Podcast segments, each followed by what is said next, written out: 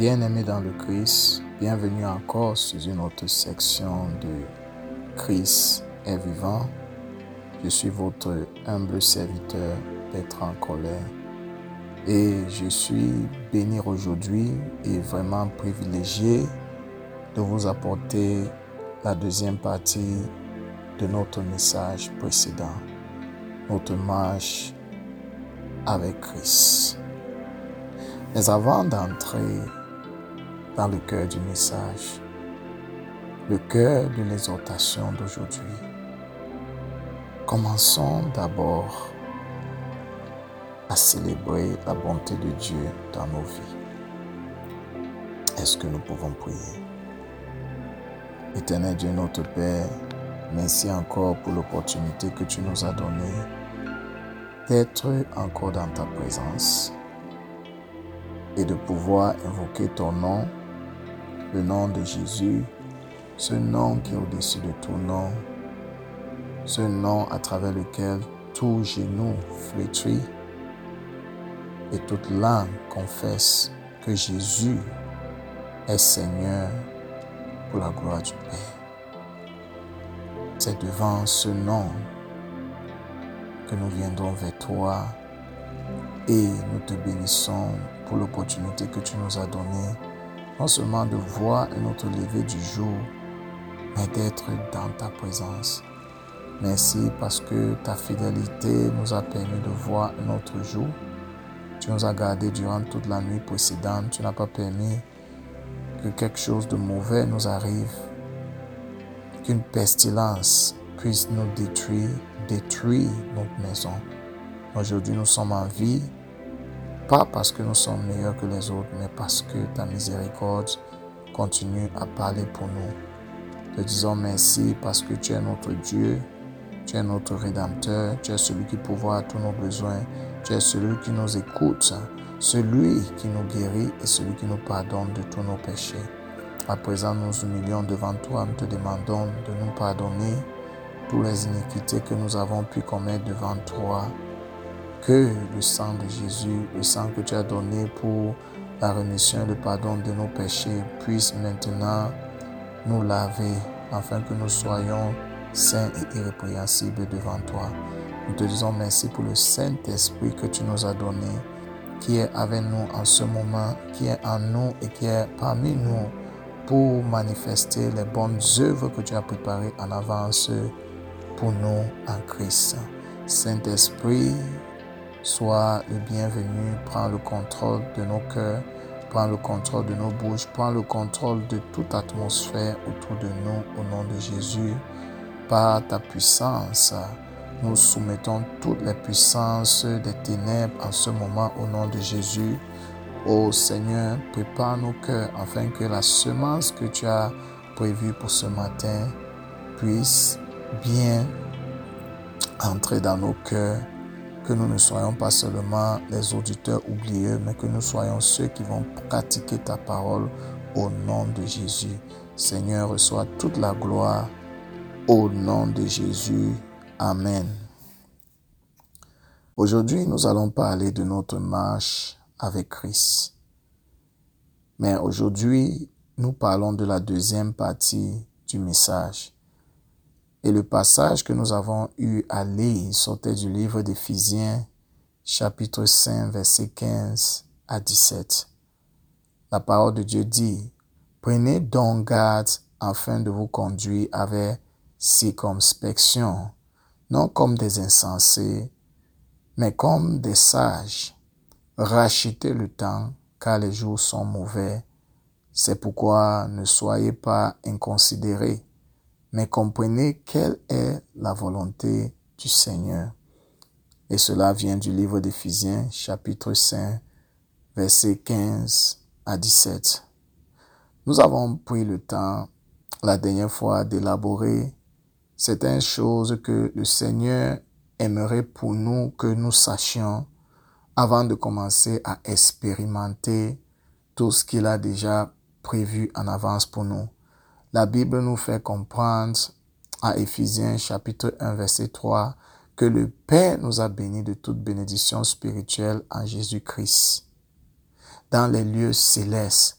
Mais beaucoup d'entre nous, à cause de ce que nous traversons, peut-être parce que nous n'avons pas pris le temps de mieux nous asseoir et commencer à examiner nos propres vies, nous ne voyons pas la manifestation de ce que Dieu a déjà promis, ce que Dieu a déjà fait dans nos vies. Alors nous devons nous poser la question de savoir, est-ce ce que Dieu a dit, c'est le mensonge ou c'est nous-mêmes qui ne nous alignons pas bien selon la parole de Dieu?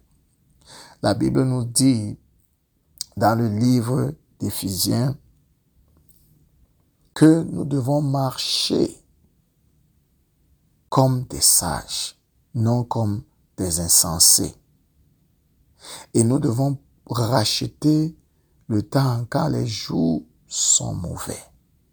Cela veut dire que tout engagement que nous allons prendre, toute décision que nous sommes appelés à prendre, nous devons nous poser la question, est-ce que ça nous aide à racheter le temps? Ça nous aide dans le sens où nous reconnaissons que les jours où nous vivons sont des mauvais jours et nous ne pouvons pas nous comporter n'importe comment. Si nous devons avoir une marche fructueuse avec Dieu, nous devons connaître à la fois des caractéristiques d'un insensé et d'un sage.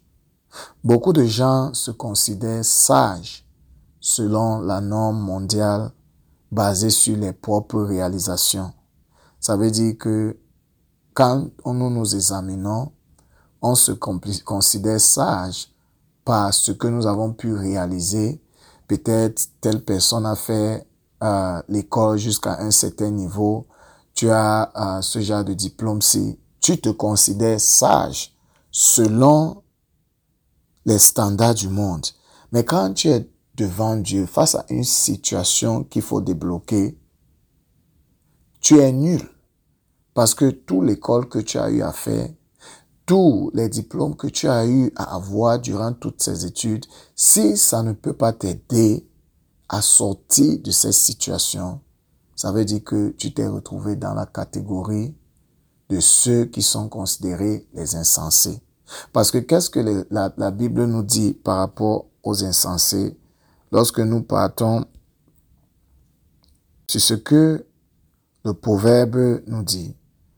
Proverbe chapitre 1, verset 7 nous dit par exemple, la crainte de l'Éternel est le commencement de la science. Les insensés méprisent la sagesse et l'instruction. Quand Dieu parle et que nous ne prenons pas le temps d'écouter ce que Dieu a à nous dire, et nous nous focalisons sur ce que nous-mêmes nous pensons, basé sur quoi encore? Nos accomplissements. Je suis allé à l'école, je sais ce que je fais, je n'ai pas besoin que quelqu'un m'apporte une soi-disant doctrine venant de la Bible pour essayer de m'instruire. Ça, c'est déjà une, c'est comme ça que quelqu'un qui est insensé voir les choses. Parce que Dieu nous dit clairement que la crainte de l'éternel est le commencement de la science. Les insensés méprisent la sagesse et l'instruction. Et si nous les lisons Psaume 14, au premier verset, qu'est-ce que la parole nous dit? Le psaume dit, l'insensé dit en son cœur, il n'y a point de Dieu, ils se corrompus, ils sont corrompus, ils se sont corrompus, ils ont commis des actions abominables. Il n'en est aucun qui fasse le bien. Si nous prenons le temps de regarder les caractéristiques de l'insensé ou celui qu'on appelle le fou, et nous commençons à nous examiner, nous allons reconnaître que certains d'entre nous, si nous voulons être honnêtes, nous ne marchons pas comme les sages, mais nous marchons comme les insensés.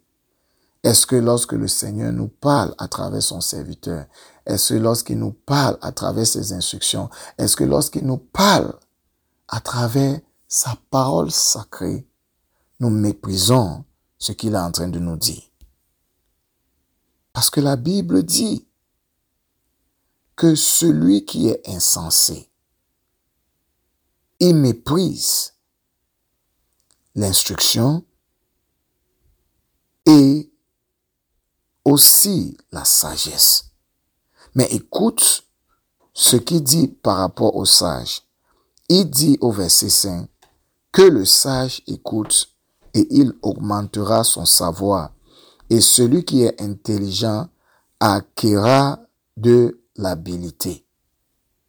Si nous sommes humbles, nous allons comprendre que lorsque Dieu nous parle, il nous parle pour notre bien. Il nous parle parce qu'il a quelque chose qui veut nous communiquer. Nous sommes les gens, nous n'avons pas assez de connaissances, nous sommes limités sur tout ce que nous voulons faire. Certains d'entre nous, nous avons des projets, nous avons des familles à nourrir, nous avons des circonstances que nous traversons. Mais quand nous venons vers Dieu, nous nous humilions vers lui, nous devons reconnaître que c'est Dieu qui a la sagesse. La Bible nous dit que c'est par sa sagesse qu'il a fondé le monde que nous voyons devant nous.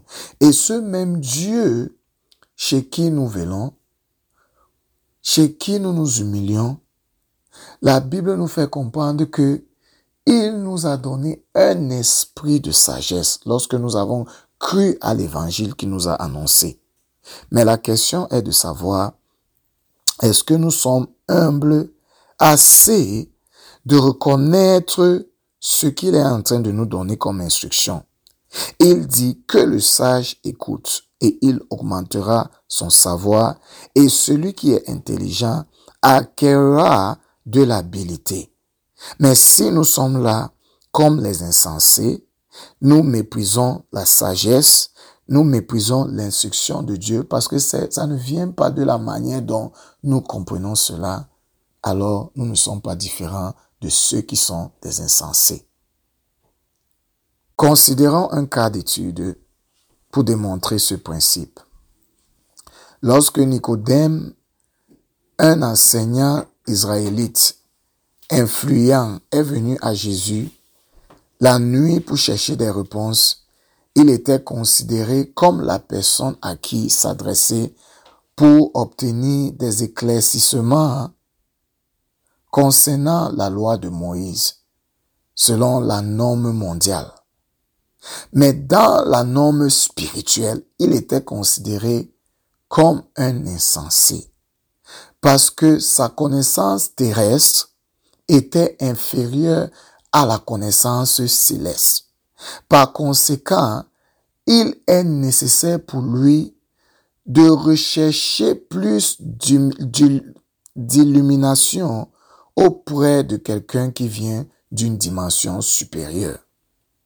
Jean 3, verset 10 à 12 nous dit, Jésus répondit et lui dit, Tu es le docteur d'Israël et tu ne sais pas ces choses? En vérité, je vous le dis, nous disons ce que nous savons et témoignons de ce que nous avons vu et vous ne recevrez pas notre témoignage. Si je vous ai dit des choses terrestres et que vous ne croyez pas, comment croyez-vous si je vous ai dit, je vous dis des choses célestes? Bien-aimés dans le Christ, il est important pour nous de comprendre qu'il y a une règle de mesure pour tous ceux qui prétendent avoir la sagesse. Et c'est à travers le royaume de l'Esprit de Dieu. Et c'est parce que la sagesse de ce monde a été rendue folle par Dieu. Lorsque nous lisons 1 Corinthiens chapitre 1 verset 20, la Bible nous dit, alors, où cela laisse-t-il les philosophes, les érudits et les brillants débatteurs du monde? Dieu a rendu insensé la sagesse de ce monde. Lorsque l'apôtre présente la sagesse que nous devions avoir pour nous aider dans notre marche chrétienne, ce n'était pas la sagesse de ce monde, mais la sagesse de Dieu révélée dans un mystère, une sagesse cachée que Dieu a ordonnée avant les siècles pour notre gloire. C'est une sagesse qui ne vient que par l'Esprit de Dieu. 1 Corinthiens chapitre 2 verset 10. Mais Dieu nous les a révélés par son Esprit, car l'Esprit sonde toutes choses, oui, les profondeurs de Dieu. 1 Corinthiens chapitre 3 verset 18.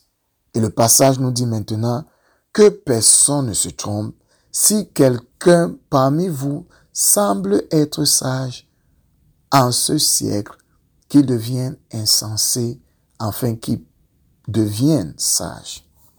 Qu'est-ce que le Seigneur nous dit?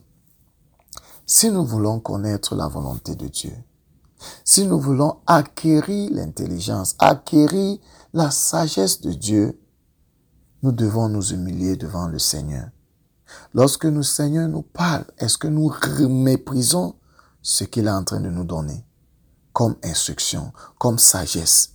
Ou est-ce que nous l'acceptons tel qu'elle nous parvient en ce moment?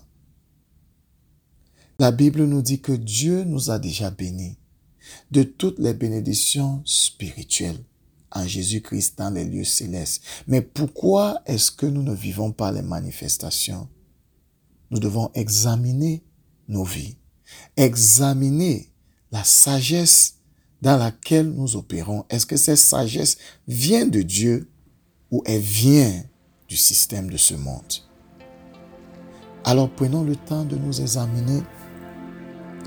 Et si nous arrivons à comprendre que nous marchons selon les préceptes de ce monde, alors il est temps pour nous de nous repentir et de venir vers Dieu afin que nous puissions trouver la miséricorde et la grâce de pouvoir tout changer dans nos vies. Est-ce que tu vas prier avec moi? Éternel Dieu mon Père, Père miséricordieux, merci encore pour cette parole que tu as préparée pour nous. Merci parce que tu nous as encore parlé en ce jour. Tu as parlé à nos cœurs. À présent, Seigneur, nous prions afin que cette parole que tu nous as donnée, nous n'allons pas mépriser cette parole, mais nous, nous allons l'accepter et nous allons appliquer cette parole dans nos vies. Que cette parole, à travers la puissance de son Saint-Esprit, puisse nous aider à nous examiner afin que nous puissions prendre des décisions qui vont aller avec ce que tu attends de nous au nom de Jésus. Seigneur, nous bénissons ton nom parce que tu es un Dieu bon. Tu es celui qui nous bénit. Tu es celui qui nous aime. Tu es celui qui marche avec nous et tu nous montres le droit chemin. Béni sois-tu d'éternité en éternité. Au nom de Jésus, nous avons prié. Amen. Amen.